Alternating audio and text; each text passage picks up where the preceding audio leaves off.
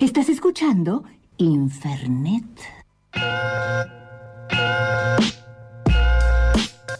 Ajá. Rebecca Lane. Wow. Ah. Desde Guatemala.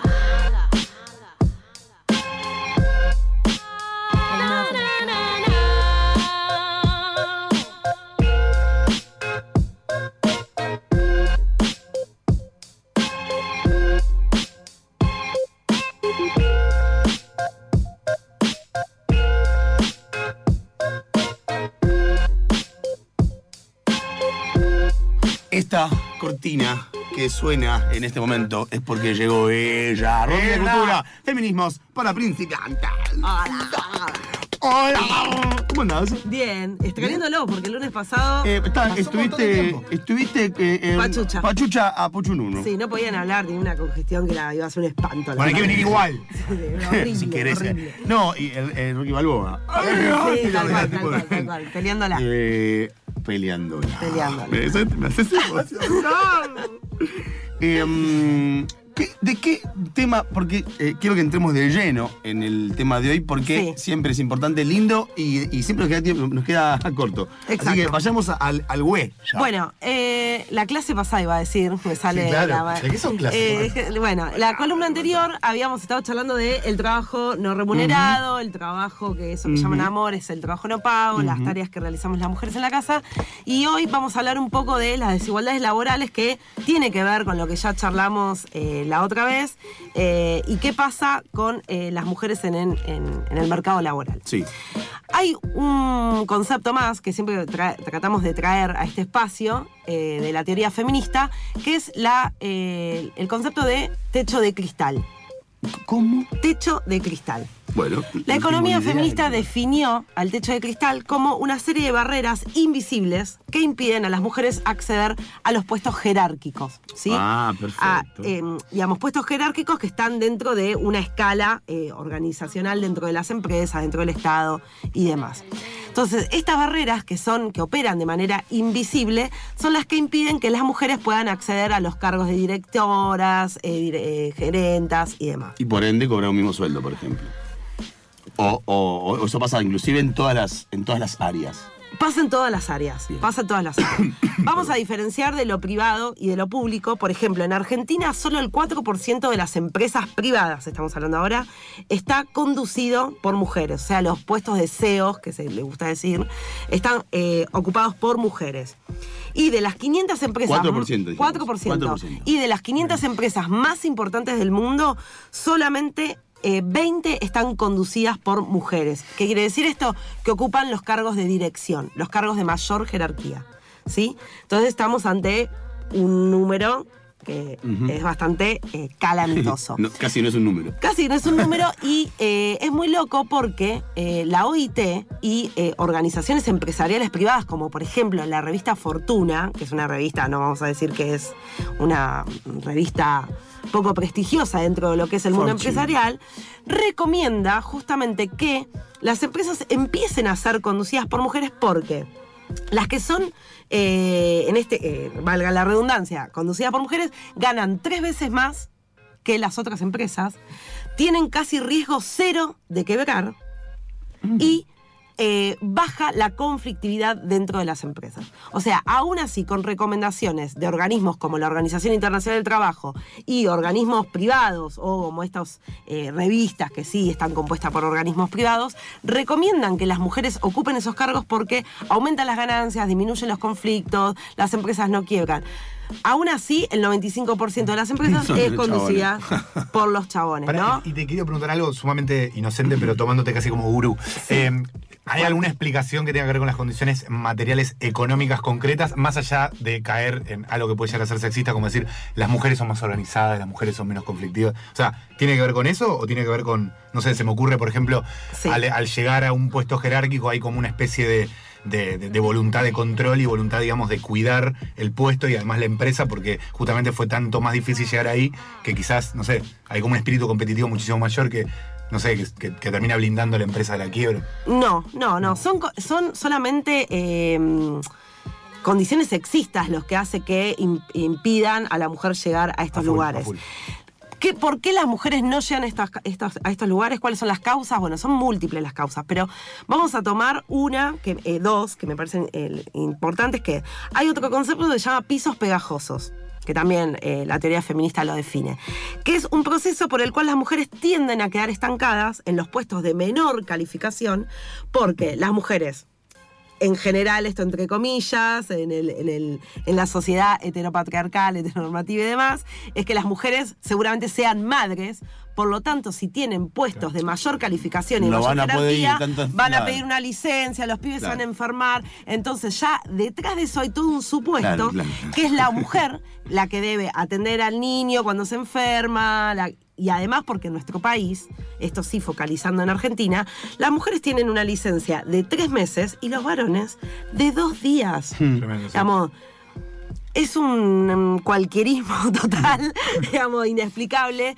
que eso, digamos, tiene un impacto además en el desarrollo de los vínculos y demás. Sí, saludo al nene y vuelvo a trabajar. Exacto. Entonces, digamos, las mujeres, ¿por qué ocupan estos eh, lugares eh, de menos jerarquía? Bueno, porque tienen en su cabeza eh, las tareas domésticas que van a tener que seguir ocupándose y responsabilizándose Solamente ella. solamente ella, y que además, digamos, tratan de conciliar las tareas del hogar y el cuidado, en este caso de los menores, pero también de los ancianos, como hablamos, o de las personas adultos mayores, como hablamos eh, la otra vez. Esto, digamos, todo eso enlaza. La maternidad es ese supuesto que va a hacer que las mujeres justamente eh, tengan más tiempo de licencia y eh, deban dejar ese puesto eh, jerárquico. Y los estereotipos, por supuesto, que predominan, ¿no? Que la mujer se enferma más, que la mujer menstrua, un montón de estereotipos patriarcales que hacen que eh, el piso pegajoso sea solamente para las mujeres y no para los varones.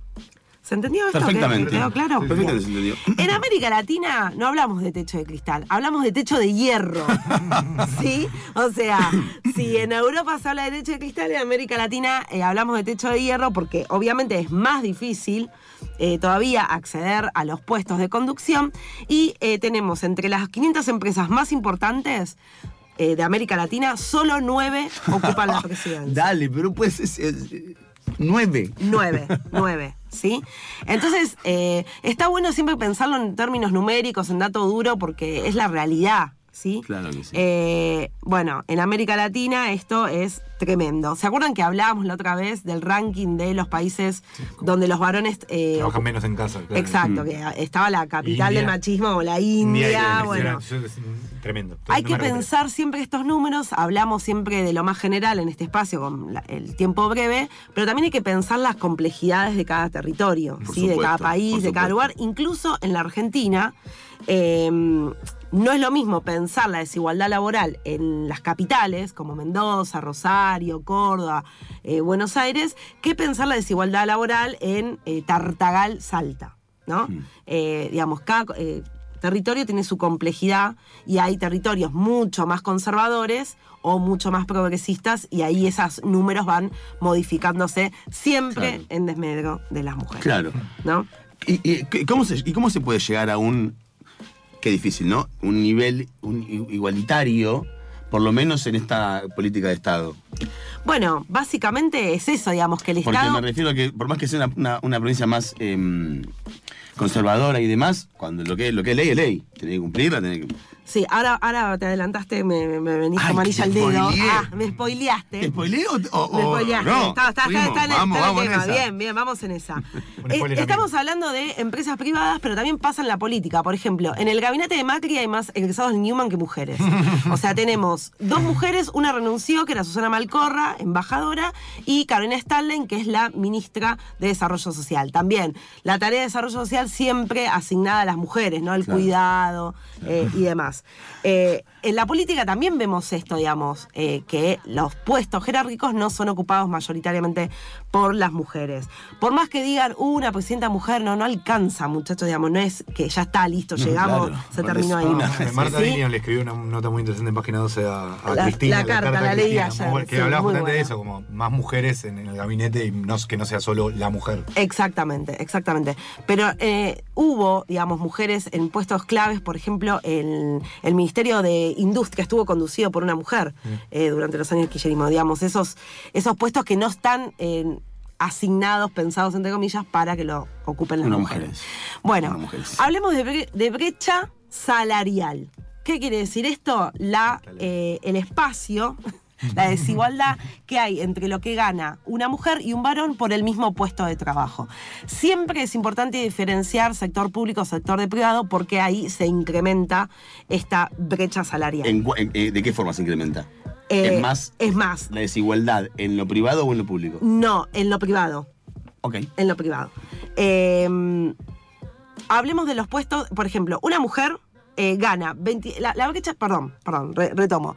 La brecha salarial hoy en Argentina de una mujer y un varón en el mismo puesto de trabajo es casi del 28%. Increíble. ¿Qué quiere decir esto? Que nosotras tenemos que trabajar un año y tres meses más para ganar lo mismo que un varón. Hace un año no es nada. Por ejemplo, en el 2018 el salario promedio de un varón fue casi de 22 mil pesos y el salario promedio de una mujer, estamos hablando de trabajo registrado, ¿sí? Perfecto, trabajo sí. registrado.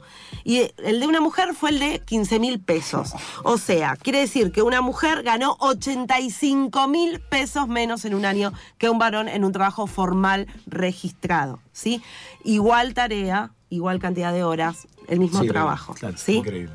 Bueno, en las trabajadoras informales, ¿esto qué quiere decir? Las trabajadoras que no están registradas y por lo tanto no perciben eh, los beneficios del derecho laboral, esto aumenta, es casi del 37%.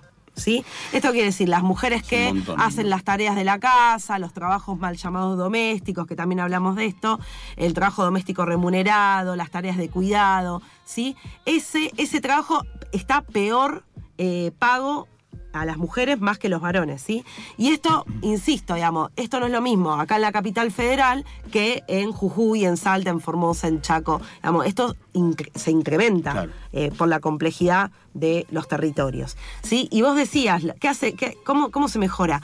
Bueno, digamos, solo se puede pensar en avanzar cuando el Estado se hace presente y genera políticas públicas en sentido positivo que den real posibilidad de inclusión, de igualdad y de equidad, que no es lo Claro. mismo, ¿sí? Claro. Entonces, en pensar en términos de equidad, pensar en términos de igualdad, me lleva a pensar qué pasa con las mujeres trans, travestis, transgénero, ¿sí? Que, eh, digamos, siempre hay que pensar que sos mujer, sos eh, oprimida, sí. Ahora, sos mujer negra, sos más, Más oprimida. oprimida. Sos negra, pobre, más, más oprimida. claro. Sos mm, eh, trans, pobre. Bueno, Claro. chicos, la vida es muy difícil. ¿sí? Y las compañeras trans, travestis, transgénero, eh, acceden eh, casi nulo, no hay muchos estudios exhaustivos con respecto a esto, pero digamos, tienen muy bajas posibilidades de acceder a un trabajo formal, a un trabajo registrado.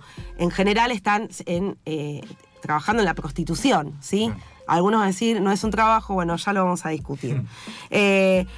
¿Qué pasó en el 2015? Se sancionó en la provincia de Buenos Aires la ley del cupo trans. Diana Zacayán, activista eh, asesinada, que ya hemos hablado de ella, la compañera Diana Zacayán, que que establece la obligatoriedad del Estado de contratar no a un número no inferior del 1% a personal trans travesti que cumpla con la eh, idoneidad para acceder a los cargos y el Estado debe reservar cargos para eh, las compañeras. ¿Qué En el sucede? privado, ¿no? Perdón. No, esto es el Estado. Solo en el Esto Estado, es el Estado privado que no se obliga. no se que se obliga. No. ¿Qué pasa? Eh, la ley se sancionó, no se reglamentó, por ende no se aplica. Hmm. Sí hay sanciones en, en otros municipios, en otras provincias, pero digamos, es algo en lo que no se pudo avanzar. Y esto es terrible porque expulsa a las compañeras a la marginalidad. Claro estamos sí. hablando de compañeras que tienen expectativas de vidas eh, Muy, entre muy, los muy, 35 sí, sí, y 40 muy joven. años, ¿sí? Por eso es importante que la ley del cupo laboral trans sea eh, reglamentada y aplicada. Y una cosita más para cerrar. Es que se acuerdan que estuvimos hablando de las amas de casa, el trabajo doméstico, pi, pi, pi, pi. Bueno, ¿qué está pasando hoy? Hoy, Sí. hoy en la Argentina ¿Cuándo? es que hoy, hoy, hoy, hoy. Eh, la ley nacional de moratoria, ¿sí? que fue sancionada en el año 1996, pero puesta en marcha en el año 2006 por Néstor Kirchner, fue fundamental para reconocer el trabajo de las y los trabajadores informales y en especial de las amas de casa, que cumplían 60 años, no llegaban a tener los 30 años de aporte, ¿sí? Y podían acceder a través de un sistema muy, muy, muy accesible a planes de pago para poder jubilarse. Desde el 2006 al 2016, más de 4 millones de personas pudieron jubilarse en condiciones, digamos, estamos hablando de una jubilación mínima que hoy es de Sí, sí. 10.200 pesos. Sí, no sí, estamos claro, hablando, claro. oh, bueno. Claro. De esas 4 millones de personas, 2 millones fueron mujeres.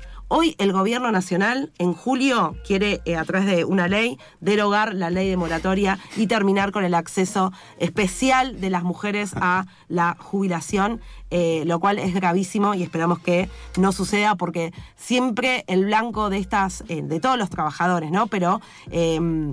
Pensando en términos de feminización de la pobreza, a las que más repercute y a las que más deja afuera eh, eh, es a las mujeres, a las compañías trans, travestis, ni hablar. Vamos a tener que salir a la calle. Vamos a tener que salir a la calle sí. nuevamente.